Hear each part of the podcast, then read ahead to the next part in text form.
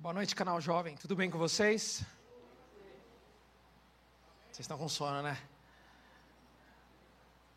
Dá para ouvir aí um glória a Deus? Um pouquinho mais alto, glória a Deus? Creio que o Senhor fará coisas maravilhosas no nosso meio essa noite. Deus é poderoso, nós cantamos isso aqui. O poder de Deus para transformar a vida do ser humano, do homem, é o Evangelho. E nós estamos vivendo agora no mês de fevereiro uma série chamada Desperta. E se eu pudesse colocar um título na mensagem de hoje, seria Despertando da Depressão para um Propósito Glorioso. Despertando da Depressão para um Propósito Glorioso. Por quê? Sexta-feira, minha mãe me liga e ela fala assim: Você não está sabendo? O zelador daqui, ele teve um infarto fulminante, caiu num lugar, demoraram alguns dias para achá-lo. No outro dia, uma moça me liga, me manda uma mensagem no Facebook, fala assim: Por favor, ore pela minha filha. Ela está na UTI, os médicos deram morte cerebral.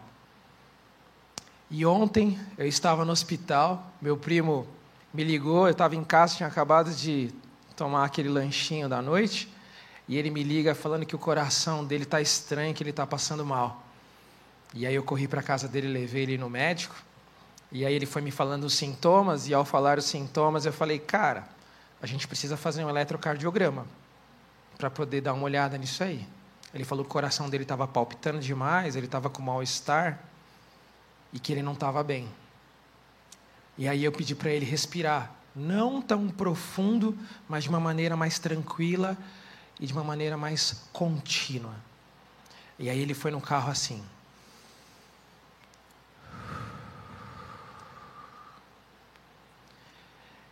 E aí eu perguntei para ele se ele tinha ido à academia, treinado, alguma coisa do tipo, ele falou que não. Aí eu falei: "Bom, se no eletrocardiograma não der nada, isso é ansiedade é melhor você fazer um check-up e refletir sobre algumas coisas sobre a sua vida. E isso tem assolado os nossos dias, não é verdade? Muitas pessoas ao nosso redor têm sofrido com isso. E não é tão diferente, a palavra do Senhor nos orienta a respeito disso. Um personagem, uma figura, um profeta que também sofreu com esse mal, chamado Elias, também era um homem de Deus. Ele também foi usado para o propósito do Senhor. Mas ele não estava ileso a sofrer desse mal. E eu gostaria de convidá-los a abrir a palavra do Senhor no livro de Tiago, capítulo 5, os versículos 15 a 18. E aí agora você vai se perguntar, mas ele vai falar sobre Elias, que é um personagem do Antigo Testamento, usando o Novo Testamento? É mais ou menos isso.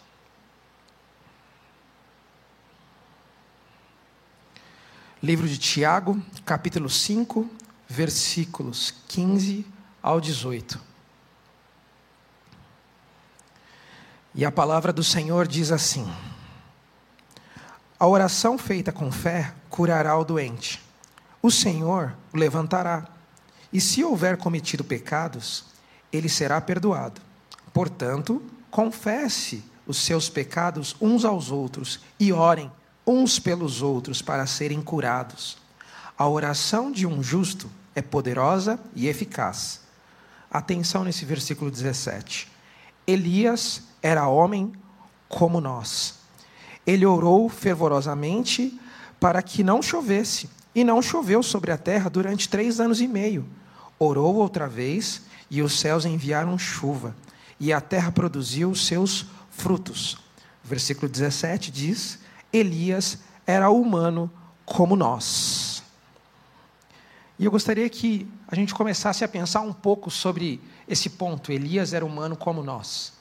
Um homem de Deus sofrendo de um mal. Os teólogos dizem que Elias sofreu de depressão em um certo momento de sua vida. Mas será que é isso mesmo que as Escrituras dizem? Todos aqui conhecem a história de Elias? Quem conhece a história de Elias aí? Bastante. Muitas pessoas. Porém, algumas pessoas são novas aqui e não ouviram ainda falar sobre esse profeta do Senhor. E então vamos dar uma viajada na linha do tempo e vamos conhecer um pouco mais sobre algumas partes da história da vida do profeta Elias. E aí eu quero pedir para que vocês abram a Bíblia no primeiro livro de Reis, versículo, é, capítulo 17, versículo 1. E aí, gente, vamos abrir nossas Bíblias e ligar as nossas Bíblias e nos atentar a esse detalhe. Primeiro livro de Reis, no Antigo Testamento, capítulo 17, versículo 1, que diz assim: Ora, Elias de Tisbe, em Gileade, disse a Acabe: Juro pelo nome do Senhor, o Deus de Israel, a quem sirvo, que não cairá orvalho nem chuva nos anos seguintes, exceto diante a minha palavra. Depois disso, a palavra do Senhor veio a Elias Saia daqui, vá para o leste e esconda-se perto do riacho de Querite, a leste do Jordão. Você beberá do riacho. E dei ordens aos corvos para alimentarem lá. Ele fez o que o Senhor tinha dito. Até aqui. Bom, Elias, falar sobre Elias é um é uma questão até peculiar, porque Elias, de certa maneira, ele tem um espaço especial nas Escrituras Sagradas. O capítulo 17, o autor fala a respeito de Elias já numa idade madura. A gente não tem informações a respeito de Elias crescendo ou de um chamado específico diferenciado. A gente já vê Elias entrando em cena. Algumas questões a gente não para para pensar que quando nós vamos ler as Escrituras Sagradas, nós sabemos o começo, o meio e o fim, porque essa história já se passou. Mas se pararmos somente no momento em que estamos lendo, nós estaríamos como aqueles personagens, espectadores daquilo que estaria por vir. E então Elias, ele está inserido em um momento, em um reino, em um reinado, em uma condição muito tensa. E mediante a isso, a gente começa a perceber que Elias ele já está no meio do negócio e o negócio está pegando fogo. E ele é um profeta. E o papel do profeta é denunciar, é falar da parte do Senhor para que haja correção do povo e dos reis. Afinal, o propósito do livro de Reis, Reis 1 e, 1 e 2, é de fato correlacionar os seus reis e os seus profetas. Os reis desse tempo e os anteriores a Acabe eram reis que eles fizeram alianças políticas e alianças com outros povos, e com isso, tentando agradar a todos, eles fizeram algo que de fato não agradou ao Senhor. E eles trouxeram com tudo isso uma coisa chamada idolatria, algo que o João já tinha comentado na ministração anterior. Nosso coração é uma fábrica de ídolos. E o povo de Israel, governado por esses reis, sofreu com isso. Porque esses reis se esqueceram da aliança do Senhor. E com isso, eles direcionavam o povo a errar também. Então, no decorrer da história, na vida de Elias, desde o capítulo 18, 38 até o 19, nós começamos a ver algumas cenas, nós começamos a observar algumas questões que vão acontecendo no decorrer da história. Mas para nós é muito fácil, porque nós já sabemos o começo, o meio e o fim. Mas para Elias, que está naquele momento de tensão, naquele momento de intensidade, é totalmente diferente. Então nós estamos vendo um profeta que está vendo o povo cometendo algo que não agrada ao Senhor e ele precisa falar da parte do Senhor. Afinal, o profeta é aquele que fala daquilo que ele ouviu do Senhor para o rei e para o povo. Nessa condição, o rei Acabe, ele fez uma aliança política e ele fez uma aliança e se casou com uma princesa chamada Jezabel. Jezabel, ela era um ícone para os deuses de Baal. E com isso, ela traz a cultura dos Baalins para a cultura de Israel. E é nesse cenário que Elias vai ter que profetizar, vai ter que falar da parte do Senhor para corrigir o povo. Porque o povo também vai sofrer com as suas atitudes.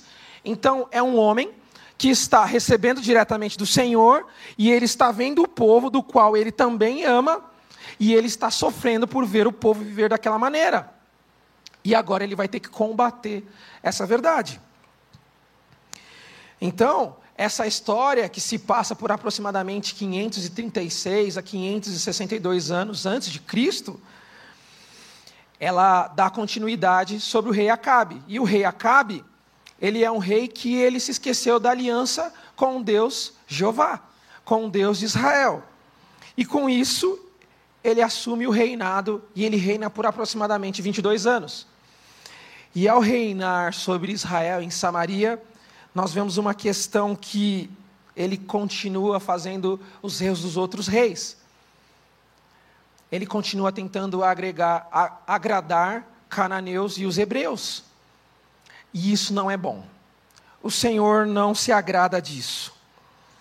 E é sobre isso que o livro de Reis fala. Sobre os reis que se aproximaram de Deus e continuaram a aliança com, com Deus, e sobre os reis que se afastaram da aliança. E é por isso que os profetas entram em cena. Essa voz profética no Antigo Testamento entra em cena para poder denunciar aquilo que está errado, para poder corrigir, para poder converter o coração do rei e o coração do povo. Novamente, a aliança de Deus e todas as bênçãos divinas que ocorrem a partir dessa aliança. E o grande problema ali é a idolatria e a adoração a estátuas e outros ídolos. Então, analisando a vida de Elias, nós começamos a observar que Elias é um homem fortemente, intensamente, vigorosamente, ele vive essa verdade em anunciar e em denunciar. E a gente vê aqui no livro de Êxodos, capítulo 19, e no capítulo 20, a palavra do Senhor é que não deveríamos adorar nenhum outro Deus, somente o Senhor, o Senhor dos exércitos, Yahvé. Somente este poderia ser adorado, e não os outros.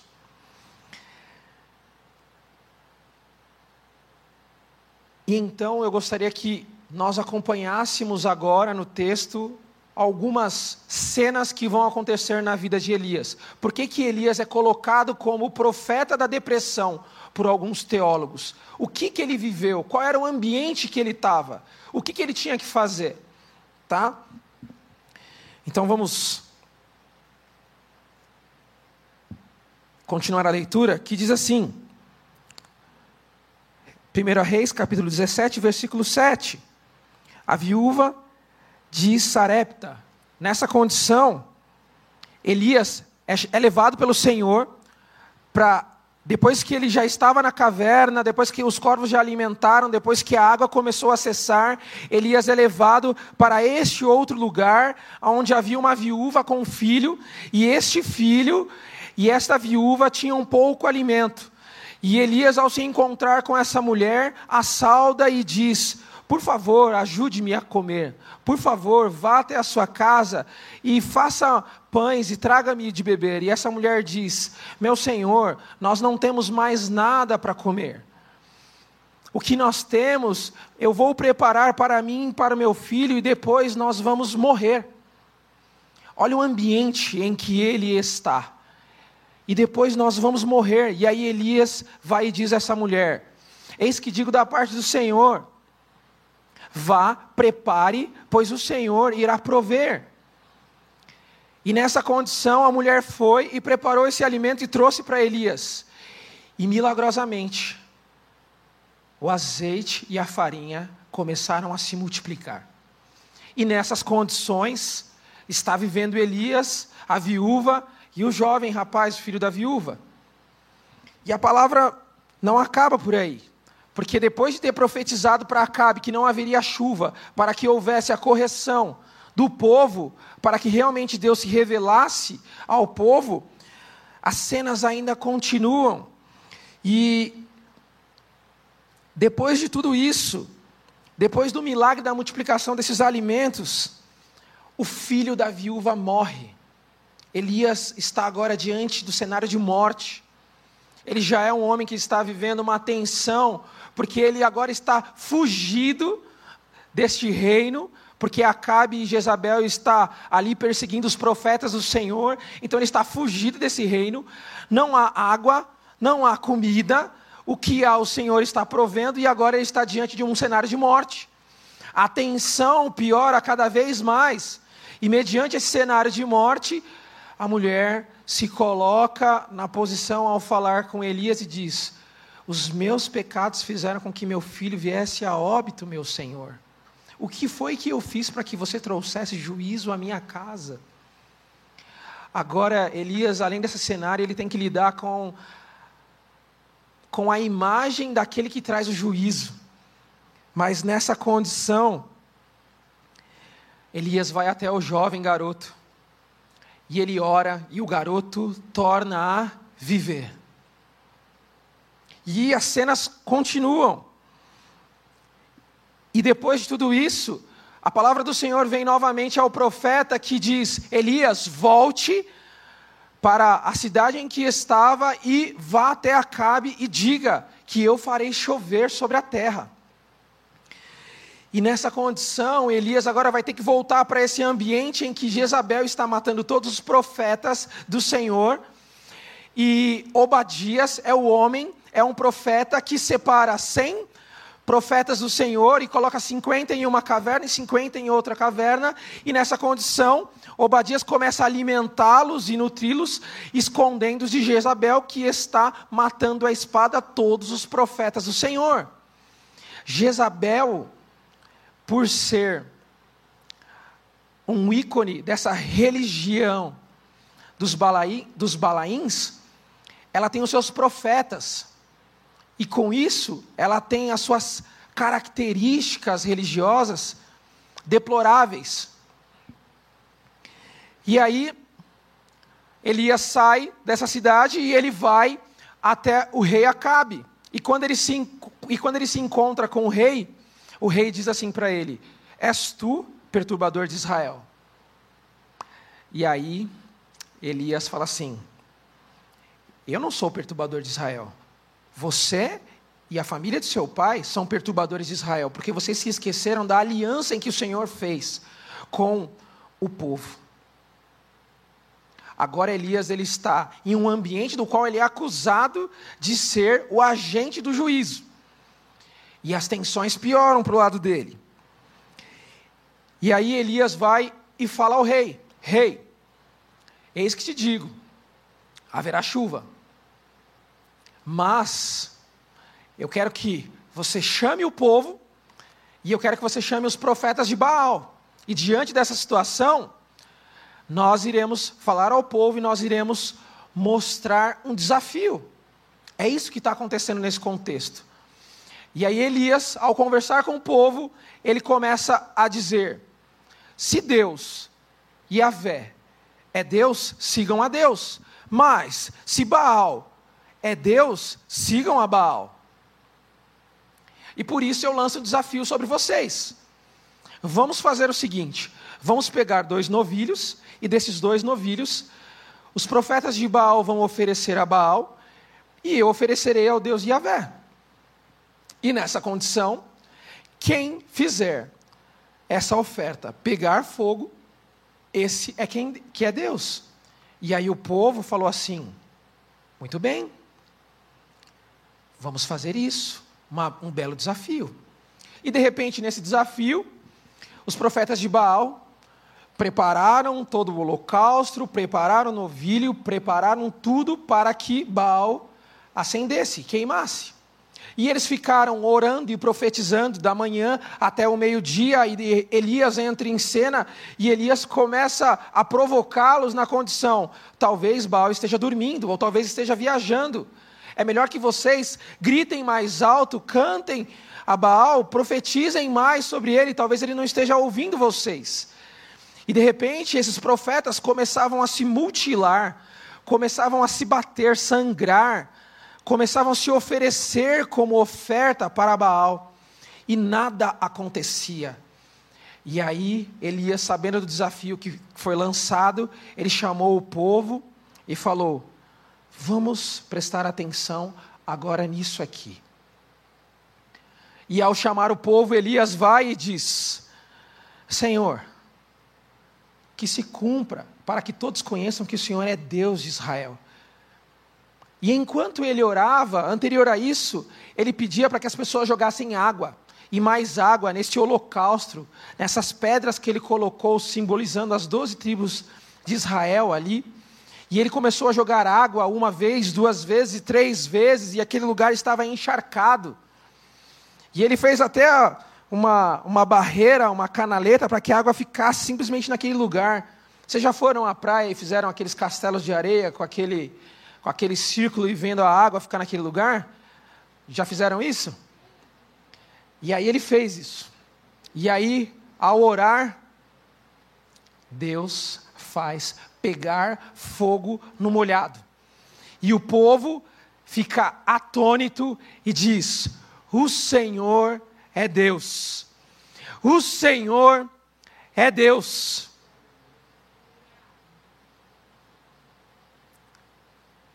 Essa era a proposta de Elias, colocar em xeque o caráter e o poder de Baal e revelar novamente ao povo a singularidade de Deus, o poder de Deus e quem ele era nessa aliança do qual o povo se esqueceu. E dentro dessa condição, ele falou: venham todos os profetas de Baal, os 450, ele desceu até o rio e ele matou todos os profetas à espada. Mais uma vez, sobre um cenário de tensão de oração, do qual o Senhor tinha que responder, e de novo diante da morte. Ele matou os 400 profetas de Baal. E é nesse ambiente que ele vai e fala ao rei: Rei, coma e beba, pois a chuva virá. E o rei saiu para comer e beber. E ao sair para comer e beber, ele vai e pede ao seu servo: vai e olhe para o mar para ver se tem alguma coisa no céu, se há alguma coisa no céu. E ele se coloca em joelhos e começa a orar ao Senhor. E ele faz isso uma, duas, três, quatro, cinco, seis vezes com o seu servo. E na sétima vez, o servo volta e diz: Olha, em direção ao mar há uma nuvem, do tamanho da mão de um homem. E aí ele fala assim: diga ao rei que vai chover, e vai chover muito. Diga ao rei para pegar a sua carruagem e voltar para a cidade, voltar para o palácio, pois vai chover muito.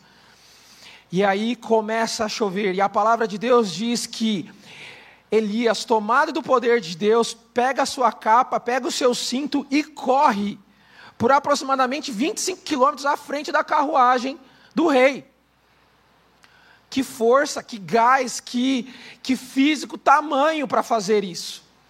E ao fazer isso, chove e chove muito. E mediante a isso, quando o rei chega no seu palácio, ele encontra Jezabel e ele fala para Jezabel tudo o que Elias fez em relação aos seus profetas. E Jezabel, louca da vida, maluca, sanguinária, ela vai e manda um mensageiro para Elias e fala assim: Elias, diga a Elias que,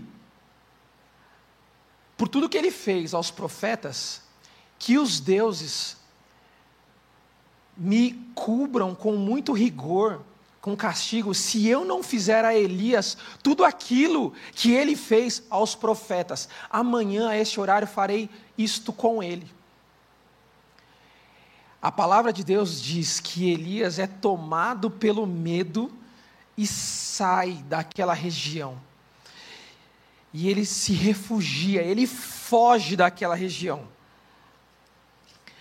Nessa condição de fugir, nós começamos a observar que Elias ele foge para salvar a sua vida. Olha o ambiente de estresse, de tensão que esse homem está. Olha esse ambiente que, de certa maneira, traz angústia, ansiedade, deprime o indivíduo. E é por isso que a leitura de Tiago, capítulo 5, traz a ideia de que Elias era homem como nós. Ele era vulnerável, o seu corpo sofre, sofre como o nosso corpo sofre. Mediante o ambiente que nós estamos vivendo, nós sofremos. E o nosso corpo sofre com essas tensões. Os nossos pensamentos sofrem com essas tensões. Ainda mais esse ambiente em que ele estava vivendo.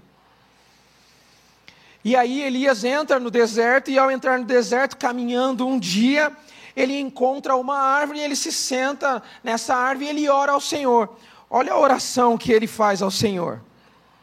Senhor, já tive o bastante, mas eu gostaria de receber a morte. Não sou melhor do que os meus antepassados. Olha a oração deste homem de Deus. Ele está num ambiente tão tenso, tão tenso, que ele ora desejando a morte. E ao orar desejando a morte, ele está tão cansado, tão cansado, tão exausto, que ele, debaixo da árvore, ele dorme.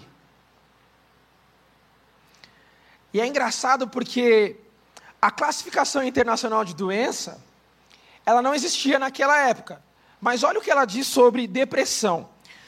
Segundo o CID, CID 10, F33, uma, a, a, depressão ela é uma doença psiquiátrica crônica que tem sintomas de tristeza profunda, perda de interesse, ausência de ânimo, oscilações de humor.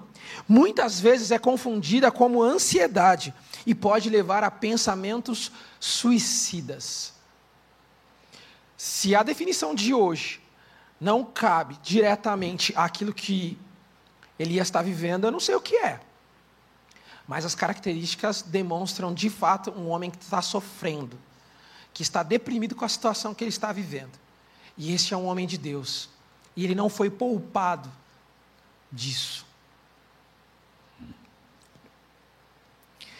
E dentro dessa condição, de repente, vem um anjo e toca em Elias e diga e diz para Elias: Elias, levante e coma.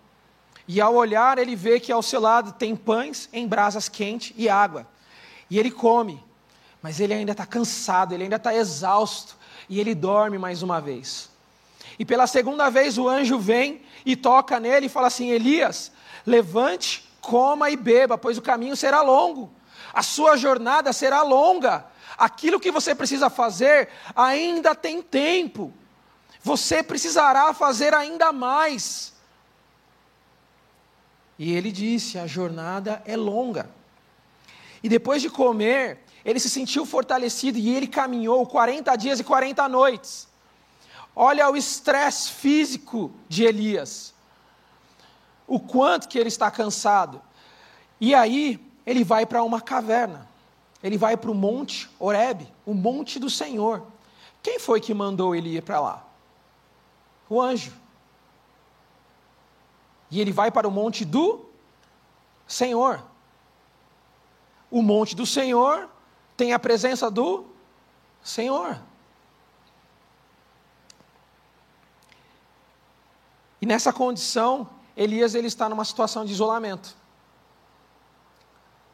Com certeza vocês já devem ter conhecido alguém que sofreu com depressão, de ouvir falar, ou se não, viu em casa alguém, eu já vi, ou você já passou por isso ou está passando por isso aqui.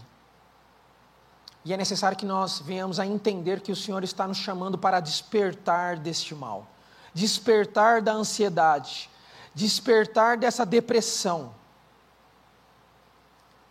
Não se isole, Não fique isolado, não caminhe sozinho. Você está numa comunidade.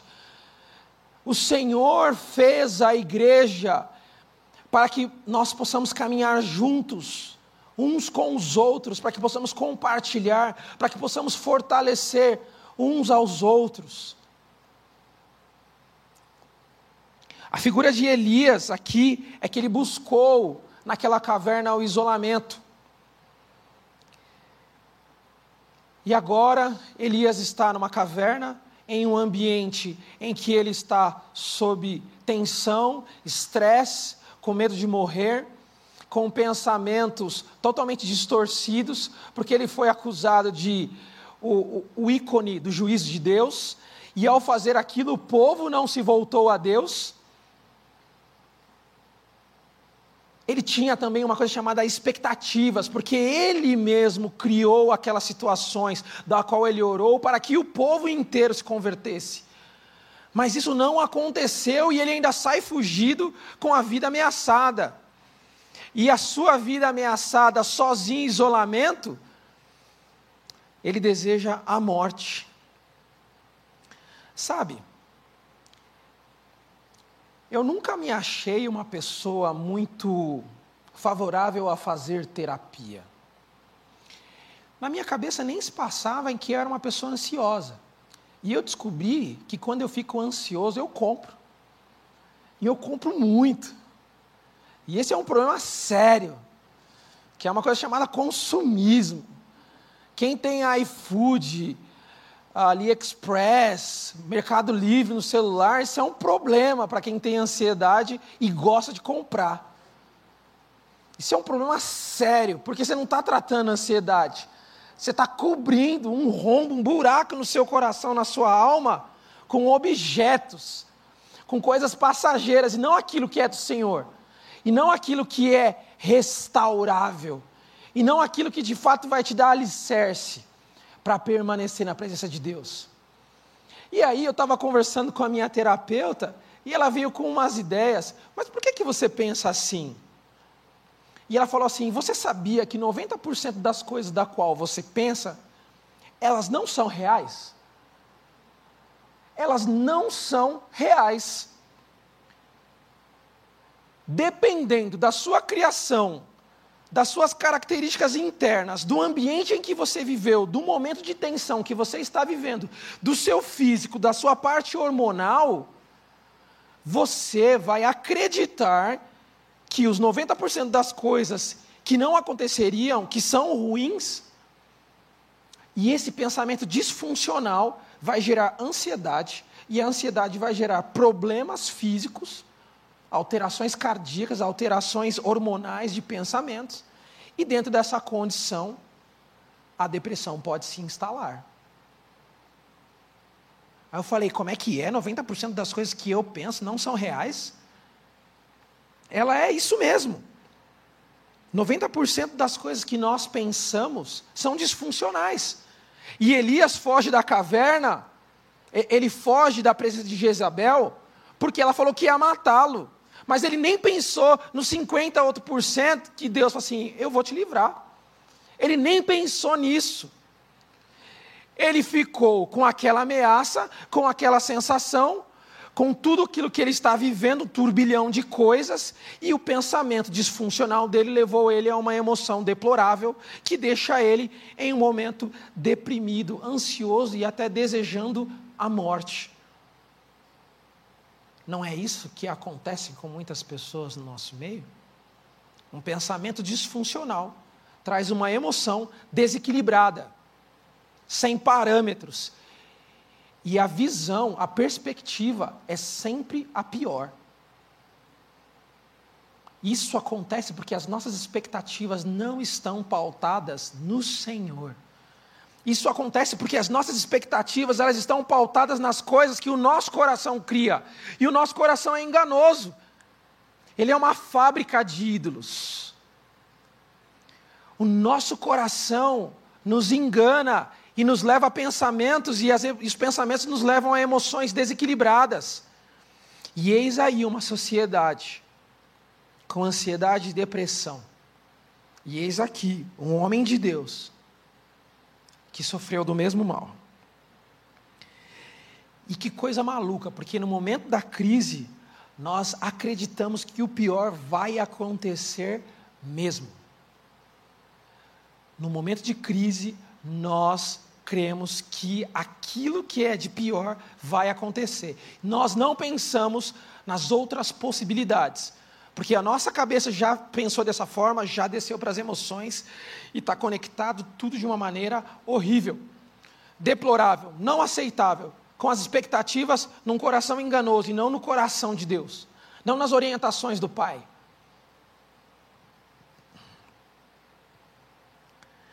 É assim que muitas pessoas têm vivido nos nossos dias. É assim que muitos dos nossos jovens, muitos dos nossos irmãos de célula têm vivido.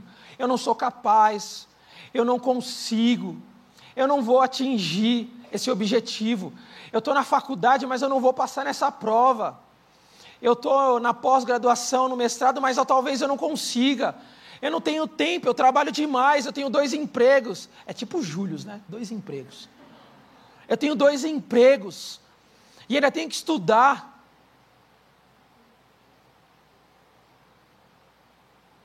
É uma coisa maluca, tensão, pensamento. Elias ele vive durante três anos e meio sob seus limites. E esses limites trazem a ele uma incerteza. Todas essas pressões, de uma certa maneira, trazem pensamentos de angústia. É por isso que Elias está vivendo nos seus limites. Ele está vivendo sobre a culpa, sobre a tristeza de diversas acusações que foram feitas sobre ele, e essas emoções ele não consegue arrancar. Elias é muito intenso. Tudo que ele faz é muito intenso, é muito cisalhamento, é muito atrito, todas as coisas que ele fez. Afinal, ele mata 450 homens. Já pararam para pensar como uma pessoa se enxerga depois de matar 450 homens? Tem gente que não consegue matar uma formiga e fica meio assim: não vou matar formiga, não vou matar barata. Barata é coisa de meu Deus, não posso. Não, largatixa não, largatixa não pode. Equilíbrio, sistema ecológico lá, cadeia alimentar, não pode matar lagartixa. Tem gente que não mata nem isso. Imagina como Elias se enxerga nessa condição de matar 450 homens. E a palavra do Senhor fala que, na condição de expectativa do coração de Elias, ele estava com as expectativas diferentes daquilo que o Senhor ainda não havia falado para ele. Muitas vezes nós criamos expectativas de coisas da qual o Senhor ainda não falou a nós. Nós precisamos esperar o Senhor falar. Nós precisamos buscar aquilo que o Senhor tem para nós.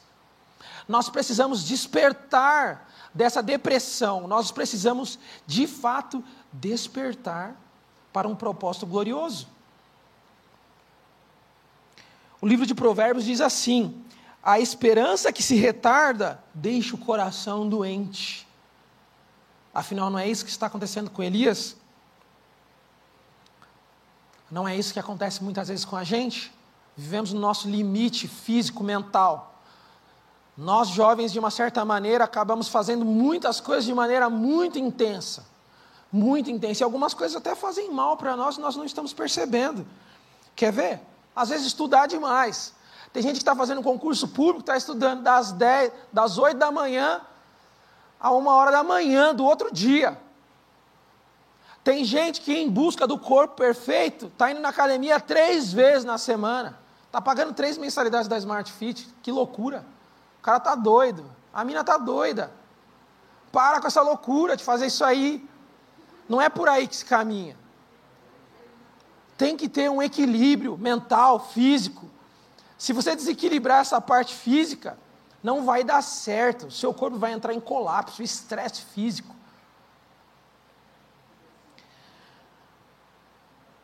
É nesse ambiente, essa pré-determinação de fazer coisas em excesso, que o nosso corpo entra em processo de pré-crise. Essa pré-crise, ela é dada em pequenos pensamentos, em poucas coisas. A palavra de Deus diz que só de pensarmos na necessidade de comer e de beber do que há de vestir, já ficamos ansiosos. Se não fosse assim, o Senhor Jesus não teria dito: não, não, não andeis ansiosos por coisa alguma. Mas antes colocai tudo mediante ao Senhor em oração.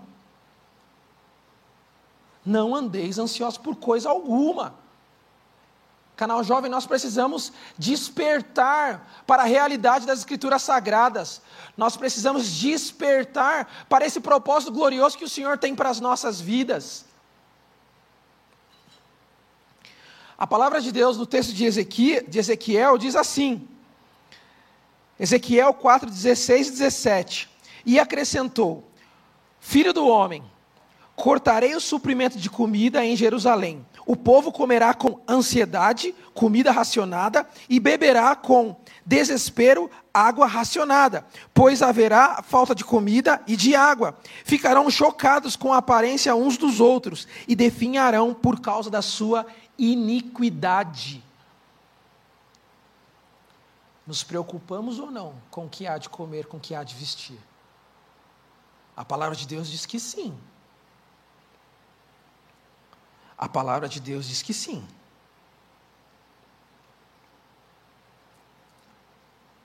Qual é a resolução de tudo isso?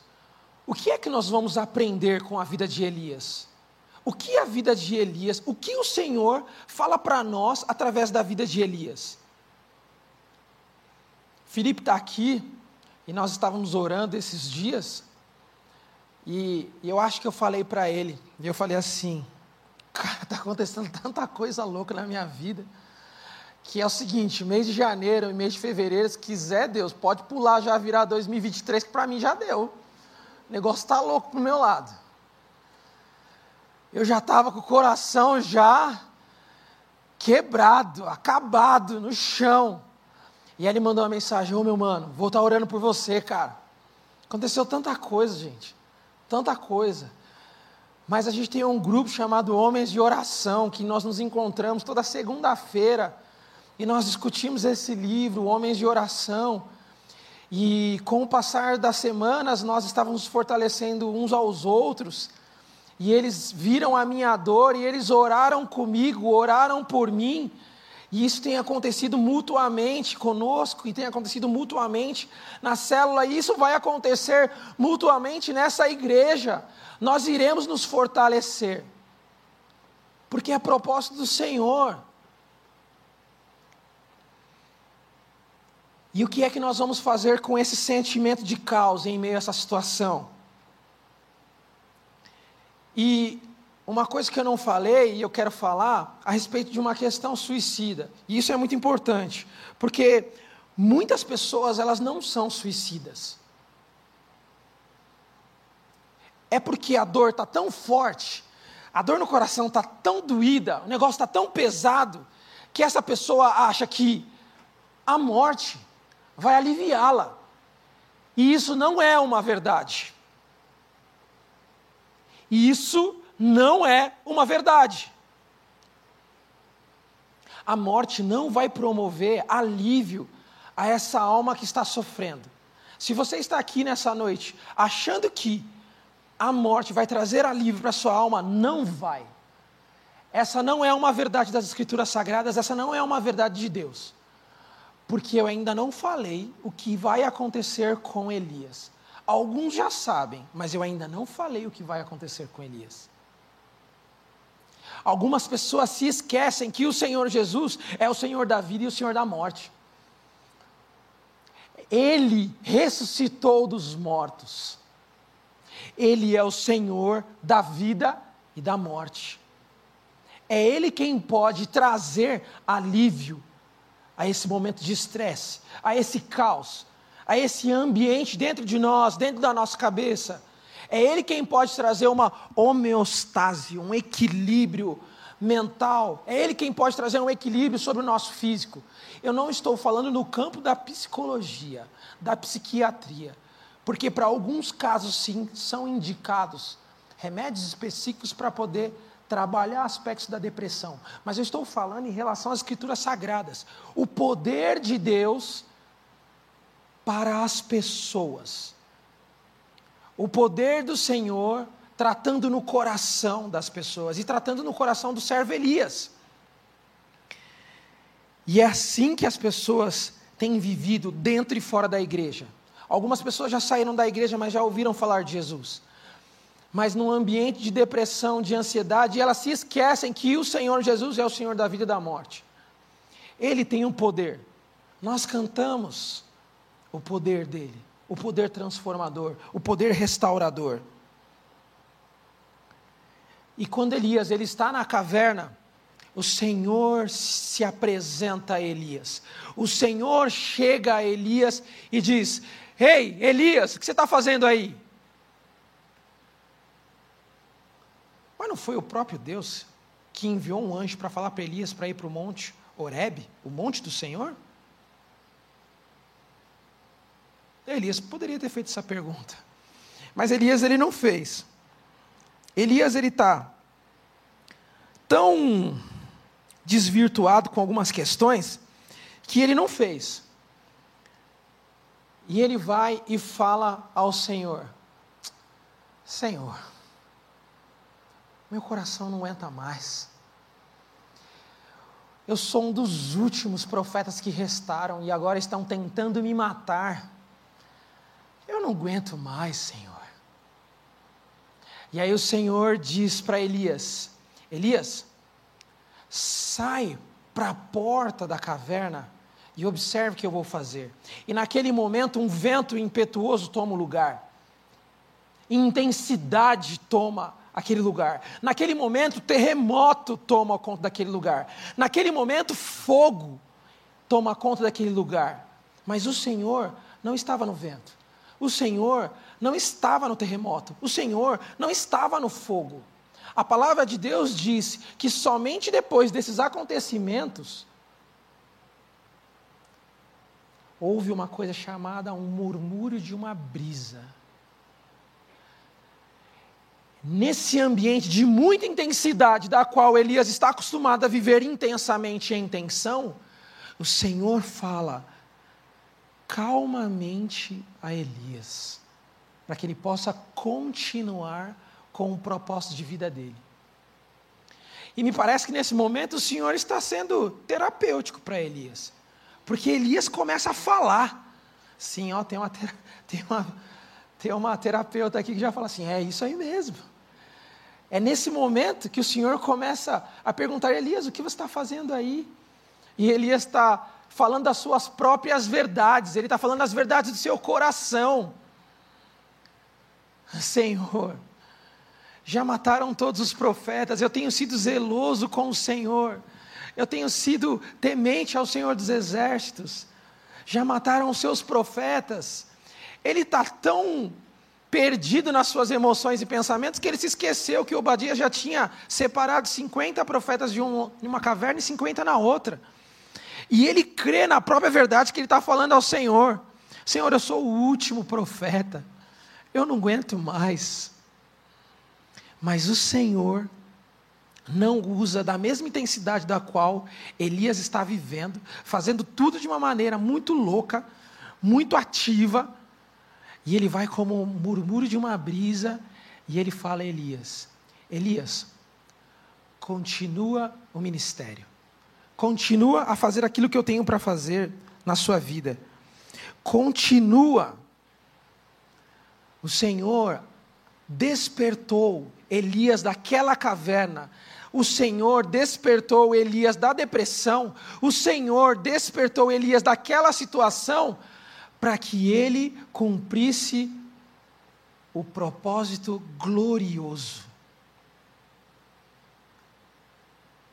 A palavra de Deus tem o mesmo efeito e poder aos nossos corações, à nossa mente, se nós, de fato, pararmos de dormir em uma depressão, pararmos de dormir, pararmos de viver neste ambiente hostil e prestarmos atenção que precisamos voltar à presença dEle. Precisamos voltar a fazer aquilo que Ele nos chamou para fazer.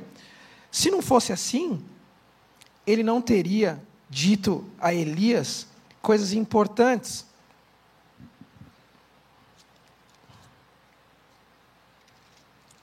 E ele disse a Elias uma condição de: Elias, volte, pois eu vou levantar um outro rei. Elias, volte, pois eu vou levantar o profeta Eliseu, o seu sucessor. Volte pelo caminho em que eu te coloquei.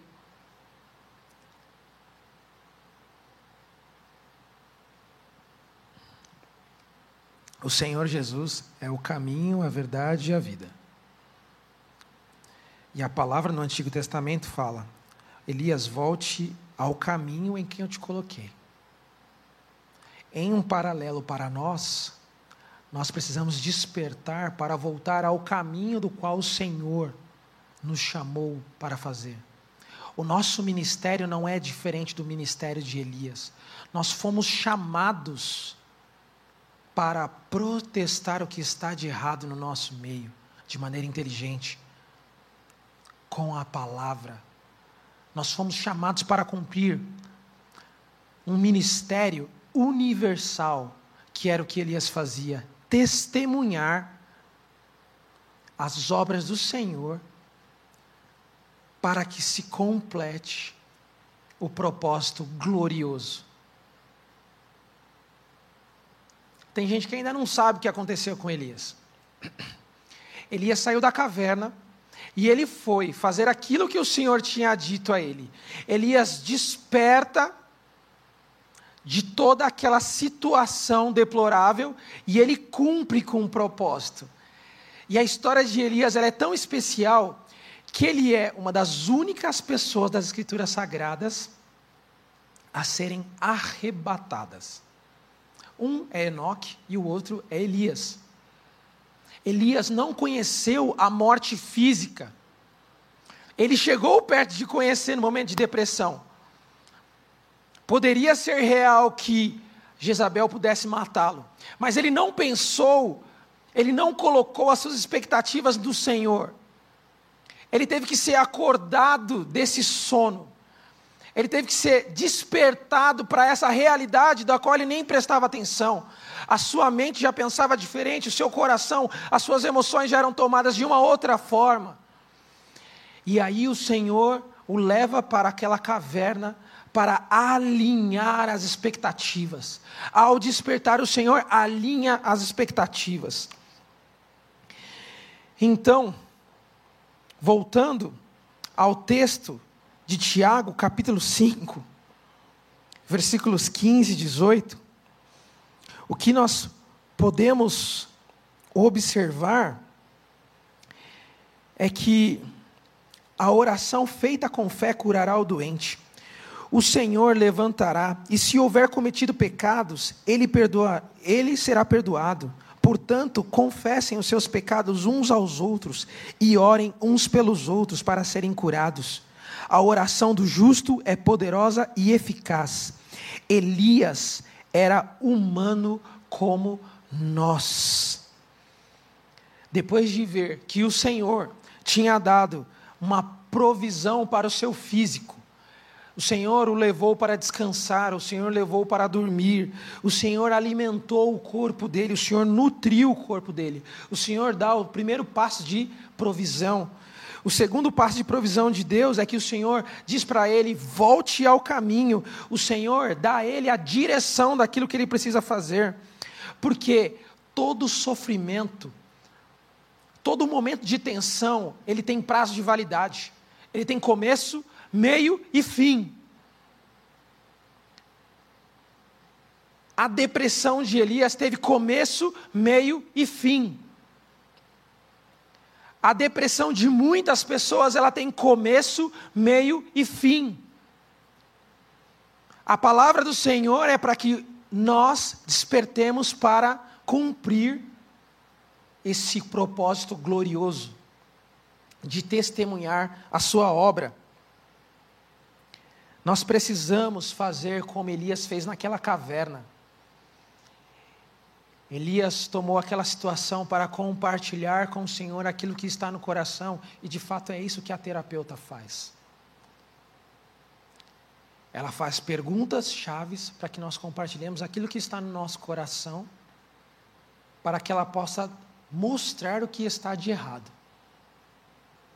E o Senhor transborda ainda mais Ele coloca um propósito glorioso para as nossas vidas. Ele coloca um propósito de vida glorioso.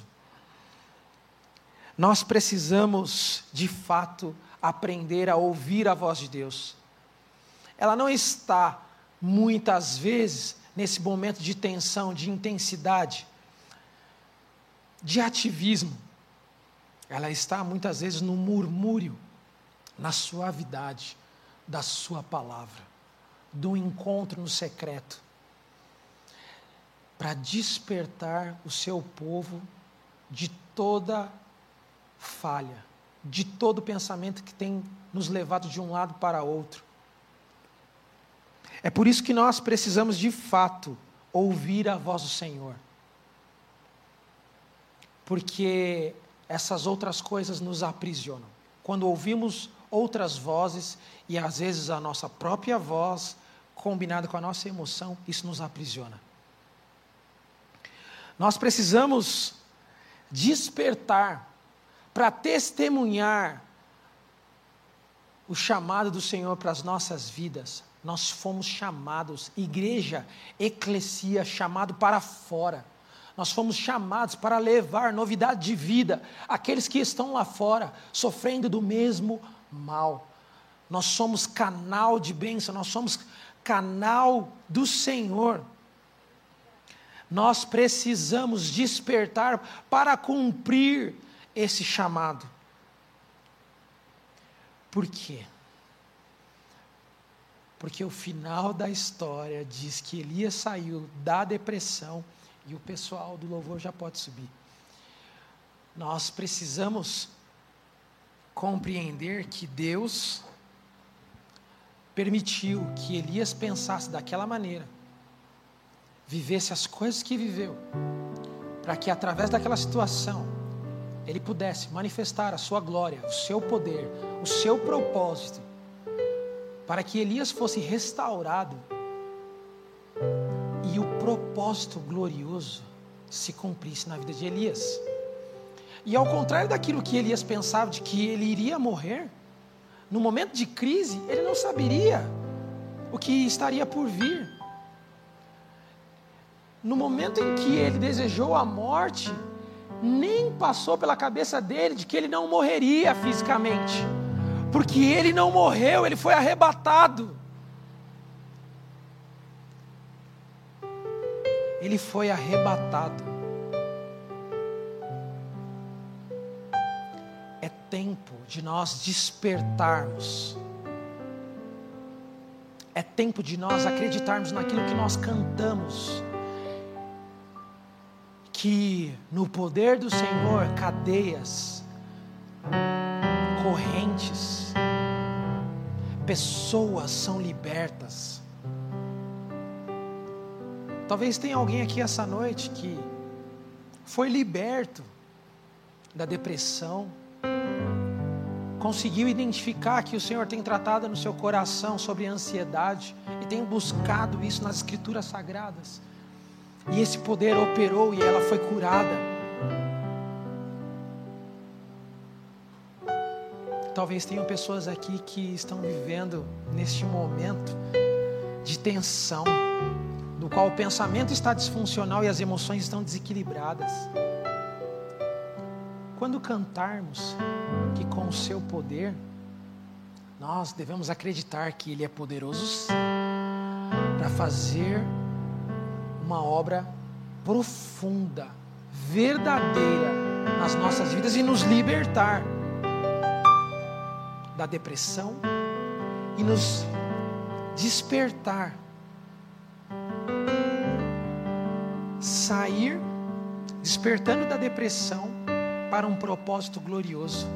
Esse é o poder do nosso Deus. Esse é o poder dessa palavra. Nós somos o povo do texto. Nós somos o povo da palavra.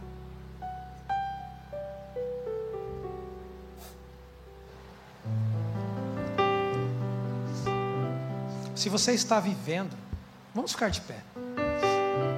Vamos ficar de pé.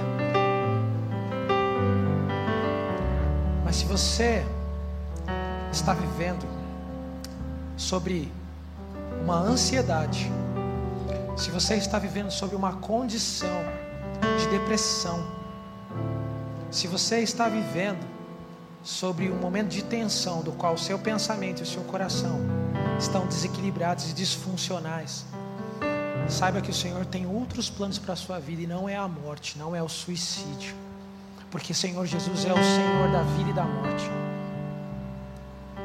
Se você tem vivido isso, ansiedade, depressão, pensamentos disfuncionais, cansaço físico.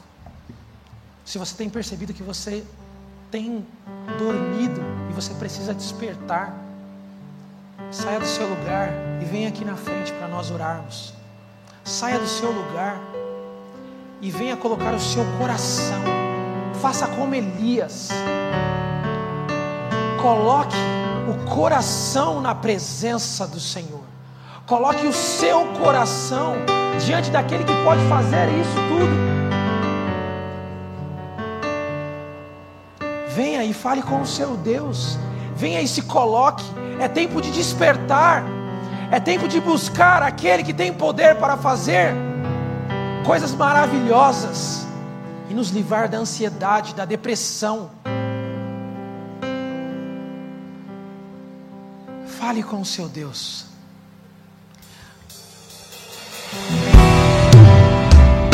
Porque não há nenhum mal, não há nada que o Senhor não possa fazer. Ele é poderoso, Ele é poderoso para fazer infinitamente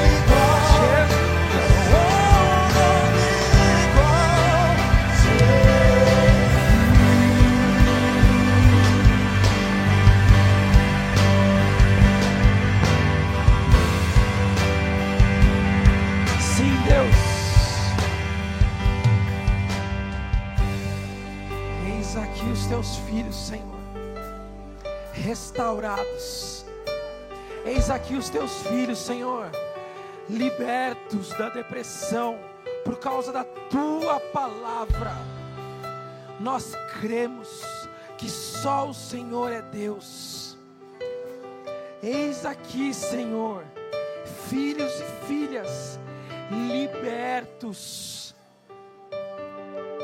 Que as portas da cadeia sejam abertas para que os cativos saiam e saiam para fora, despertem para um propósito glorioso no Senhor, testemunhando a tua verdade para cumprir o teu propósito.